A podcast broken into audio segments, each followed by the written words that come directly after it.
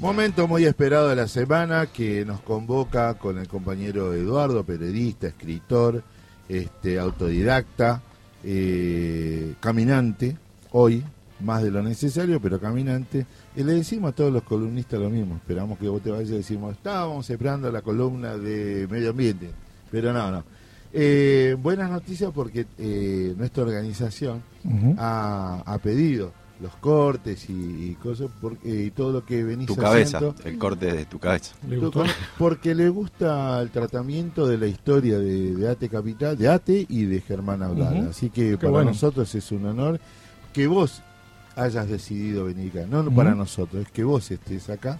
Eh, pagar no te van a pagar nada, pero este, lo importante es esa cuestión que fue pedido con injundias y con ganas. Tengo que adherir a eso que dice. Que no, que no me van a pagar nada. Eso es lo único que te importó a vos. Exacto, exacto. No, no, no, tengo que adherir, realmente es eso. hay un interés propio de, de, los que integran ATE, de los que no integran también, pero que ah, está gustando y a nosotros también. Ya, la verdad que de movida estamos muy, mucho más que contentos de tu participación en el programa. Bienvenido. Bueno, buen día, gracias, eh, hermosas palabras para recibirme. Y me alegro mucho, yo me doy cuenta de que gusta acá adentro por el clima que se genera y porque aparte a mí me gusta hacerlo. Y cuando uno hace algo con ganas y, y, no por obligación, sino por gusto, siempre tiene un, plus. Em, y hablábamos de tradición, escuchaba ustedes que estaban hablando de tradición, antes de Gran Hermano y el experimento colectivo, ese del cual habló Agustina, que también es, es algo para analizar, porque todo es parte de la cultura, ¿no? A veces, una cosa, agrego antes de empezar la columna, a veces uno se vuelve sectario eh, o critica de sectarios a otros, pero uno cree estar afuera de todas las, eh, como movidas culturales. No, no, no, yo no me meto con ustedes, No, no, pero yo me, hoy, hago cargo. Hoy erigido en conductor, me, da más miedo todavía cuando es productor, porque me puede contestar. Ahora, la cuestión es que, digo, eh, el otro día hablábamos de, de, esa, de esa imposibilidad que tenía eh, lo nacional y popular de representarse, de mostrarse, de hacer su trabajo en la dictadura, ¿no? Y en eso nos quedamos y y en el 77, en el año 77, eh, empiezan a hacer la semilla de Anusate. Anusate, para el que no sabe, es la agrupación que crean Germán Abdala y otros varios compañeros, a veces hasta con más presencia que él al principio, eh, que, que, empieza a cambiar ATE para siempre y a cambiar la historia de, de, lo que venía pasando en dictadura, bueno, que ahora lo vamos a repasar un poco, pero en ese tiempo Germán trabajaba en talleres de minería, era un laburante más, la verdad que era un laburante más, no, no es que estaba este, haciendo algo muy especial comparado con sus compañeros, porque en dictadura era muy difícil, pero con mucha prudencia él mantenía vínculos con los que estaban eh, con sus mismas ideas, con ideas similares. ¿Y cuál era el objetivo? Crear las condiciones para la recuperación, la recuperación de la democracia, la recuperación del sindicato, la recuperación del, del creer en la política, lo que hablábamos un poco la semana pasada.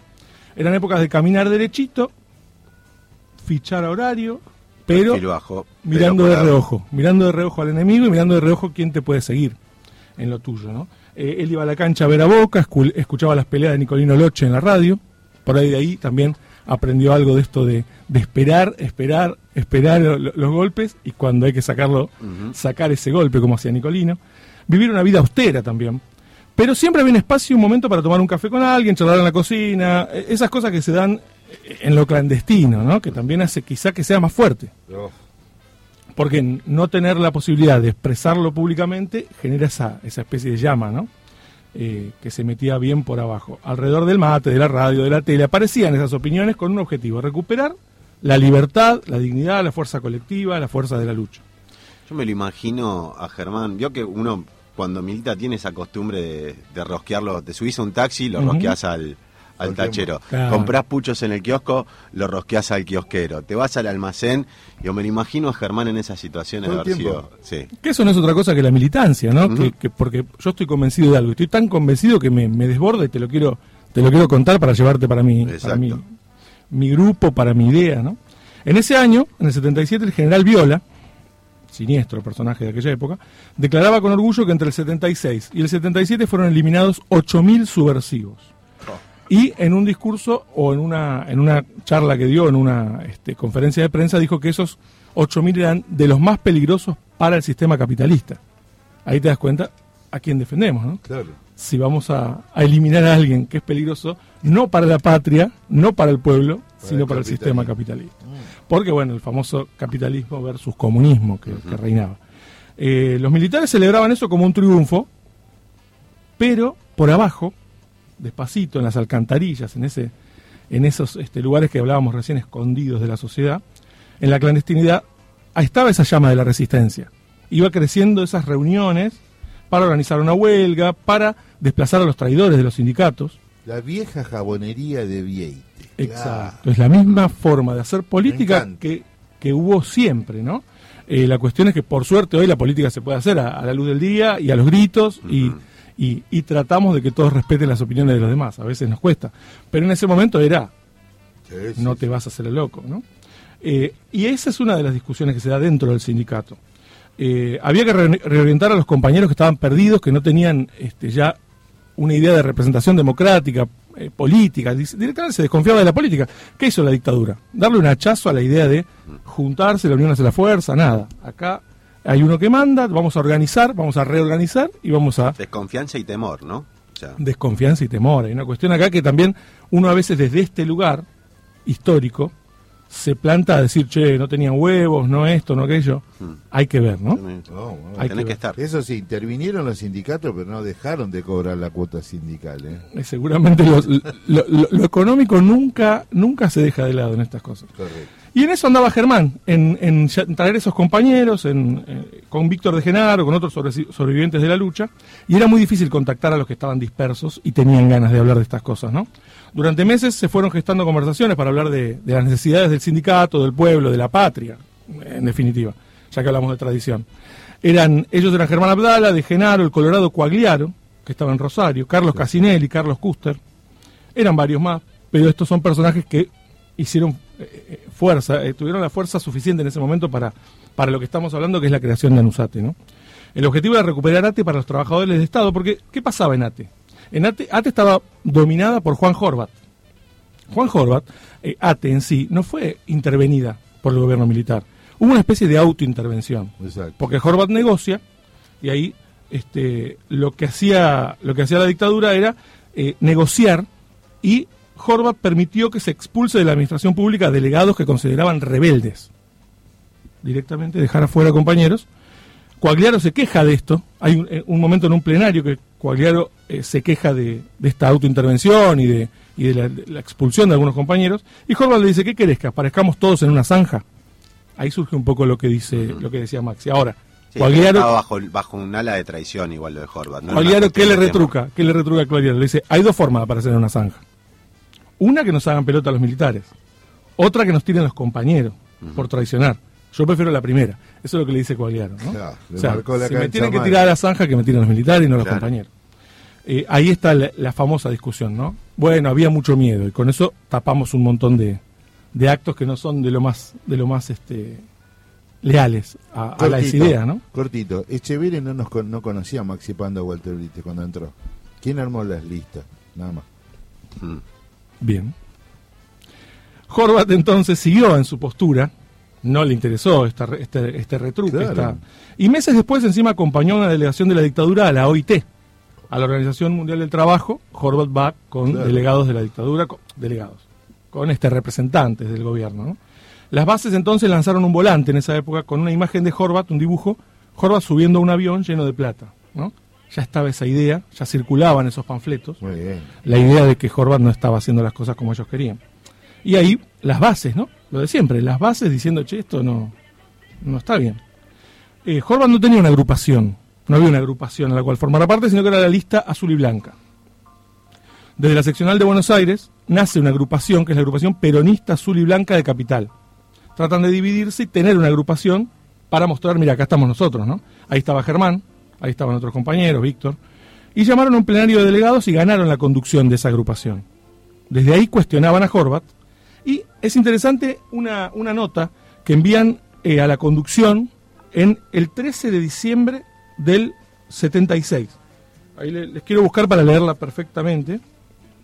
Hay una, una carta, digamos, que le mandan al Consejo Directivo y le dicen, al compañero secretario general de la Asociación de Trabajadores del Estado, de nuestra mayor consideración, habiendo tomado conocimiento a través de las juntas internas de delegados de la nueva aplicación de la ley de prescindibilidad, prescindibilidad era una ley de, si querés te rajo, y, y quedás afuera, digamos, durante el presente mes, y su futuro incierto, pedimos al Consejo Directivo Central, a través de su persona, tomar las urgentes medidas del caso para denunciar este nuevo ataque contra el movimiento obrero, ante la opinión pública y las autoridades militares. Consideramos de suma importancia poner en práctica los planteos emanados de la declaración del último congreso de la organización. Ellos se basaban en lo que se había hablado antes para decir, che, esto no va, no vamos a negociar con ellos. Eh, como estatales peronistas pensamos que no puede existir diálogo posible con ninguna autoridad actual mientras se siga persiguiendo y manoseando a nuestros afiliados. Esto es muy interesante porque en el 77 hay mucha gente que te dice todavía no se sabía mucho lo que pasaba. Bueno, algunos parece que sabían lo que pasaba que además de soportar una política económica de hambre y entrega del patrimonio nacional, viven día a día en la incertidumbre y el temor de perder sus trabajos.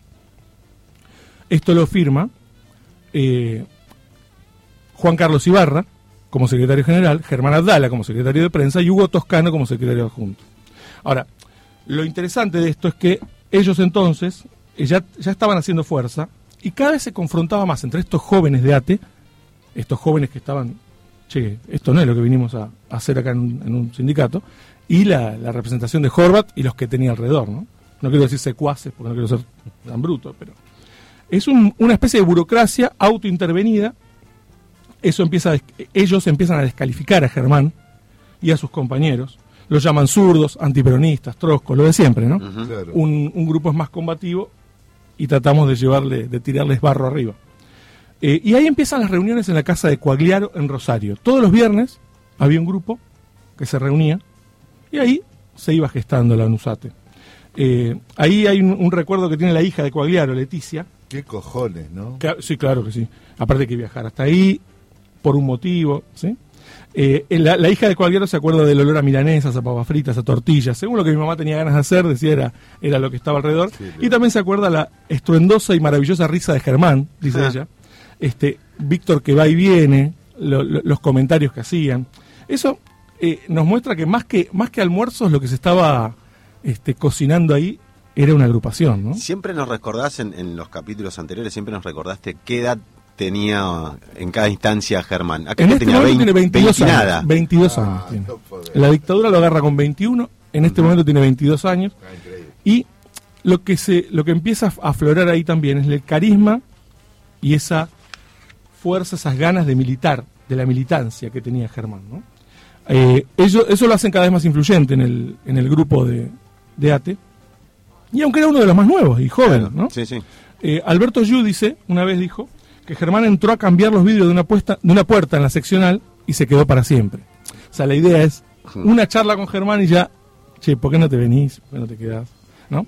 Cuando Anusate todavía no tenía nombre, hay una, un documento muy interesante que recoge Norberto Galazo en su libro sobre Germán, que es eh, un documento que marca las bases de las posiciones sindicales y las posiciones políticas de lo que va a ser en USATE. Dicen ellos, el contenido esencial del pronunciamiento militar del 24 de marzo, más allá de las declaraciones y los comunicados, es en definitiva la efímera gran revancha que la oligarquía tenía preparada contra el pueblo, los trabajadores y el país. Ya hay una postura fuerte ahí, ¿no? el último y dramático manotazo de una clase social que, sabiéndose históricamente superada, intenta sobrevivir, aunque ello la lleve a hundir a la nación en su más grande crisis. Esto es así independiente de si quienes desataron los acontecimientos tuvieron o no clara conciencia de lo que estaban haciendo. Ahí exculpa un poco a alguien, pero te dice, mira, a mí no me importa si sabías o no sabías. Sigue diciendo, el plan de Martínez de Oz acelera el proceso de descomposición de las estructuras montadas por las oligarquías hace ya más de medio, de medio siglo, y justamente por estar históricamente superadas nos obligó a una rápida recomposición de todo el esfuerzo político, social, económico, cultural. La palabra cultural, ¿no? Incluida ahí es muy interesante. Que había hecho posible marzo y septiembre del 73, a los efectos de asumir y superar rápidamente la catastrófica herencia que dejara dicho plan económico. ¿Cómo termina este, este, este panfleto, este documento que ellos emiten? La responsabilidad de explicitar el proyecto y el plan que haga posible el surgimiento de la Argentina que todos queremos y anhelamos. Eso dicen ellos. Y a principios del 77... Así no era plantar postura, ¿no? O sea, no era solamente una cuestión de trabajo. Ahí lo dicen, enorme. lo dicen todavía, en, eh, no había alcanzado el pico la dictadura. no, no, estaba y se sabía mucho menos de lo que iba, de lo que estaban haciendo. Pero las bases sindicales eran los, primeros atacados, por, fueron los primeros atacados por la dictadura. Pensemos que esto es mediados del 77, ya habían desaparecido a, Rodolfo Walsh en marzo del 77, ya las madres empezaron a circular en abril, fines de abril, principio de mayo del 77, y en diciembre de ese año pensaron que ya estaba todo maduro para lanzar la nueva agrupación, para, para ponerle nombre y salir adelante, en diciembre del 77 recuperar el gremio para los trabajadores de Estado. Ese era el, leitmotiv. Se convocan para el 9 de diciembre del 77 en Carlos Calvo al 3000, no muy lejos de acá, en la casa de Nazaret, que era un lugar muy seguro porque estaba dentro de la parroquia de Santa Cruz. ¿Por qué e, ese era el lugar? Porque Carlos Cluster tenía relación con, el catolicismo, tenía eh, una, una movida ahí, y este era un convento enorme con jardines, con salones. Tiene un, eh, no, el, ah. complejo tiene un mural enorme también adentro. Es un lugar donde han bueno, acá, a compañeros y compañeras. Acá estuvieron en esa época las reuniones de las madres. Claro. Las madres de Plaza de Mayo. ¿Y quién era la que armaba esas reuniones? Azucena Villaflor. ¿Y, por, y, quién era el, gancho para entrar en esta parroquia? Dos monjas francesas, llamadas Alice Domont y Leonie Duquet. Las famosas monjas francesas que el 8 de diciembre Piensen que la, convocatoria de, Germán y sus compañeros era para el 9, y el 8 de diciembre entran militares, se llevan a Susana Villaflor y a las monjas francesas. Eh, varias madres también se llevan con ellos, pero a ellas tres las asesinan. Sí, sí, sí. Van a la ESMA, aparecen muertas. Un día antes de la reunión que tenían Germán Abdal y sus compañeros mm. para crear Anusate. Cuando se enteran Coagliaro, Víctor, bueno, perdona, hago una aclaración por el que no sabe cómo descubren este, este, este grupo de, madres por Alfredo Astiz, que en ese mm. momento se había infiltrado en este grupo de madres de Plaza de Mayo, con el nombre de Gustavo Niño, y este, estaba ahí como un chico más que quería colaborar, y no era otra cosa que un, entregador y, trabajaba para los militares. Cuando se enteran, Coagliaro, Víctor y, los demás compañeros dudan de hacer la reunión. Che, pasó esto y mañana nosotros nos vamos a reunir.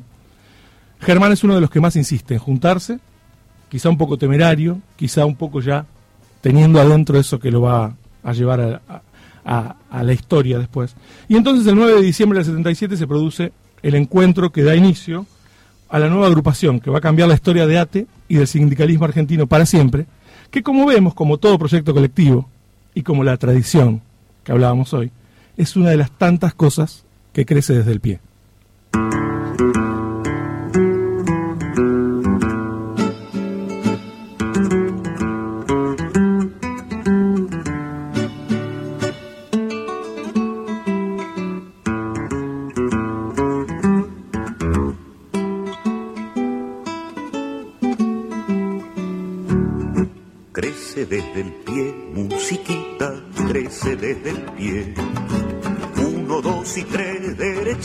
Crece desde el pie. Crece la pared, por hiladas crece la pared. Crece desde el pie, amurallada crece desde el pie.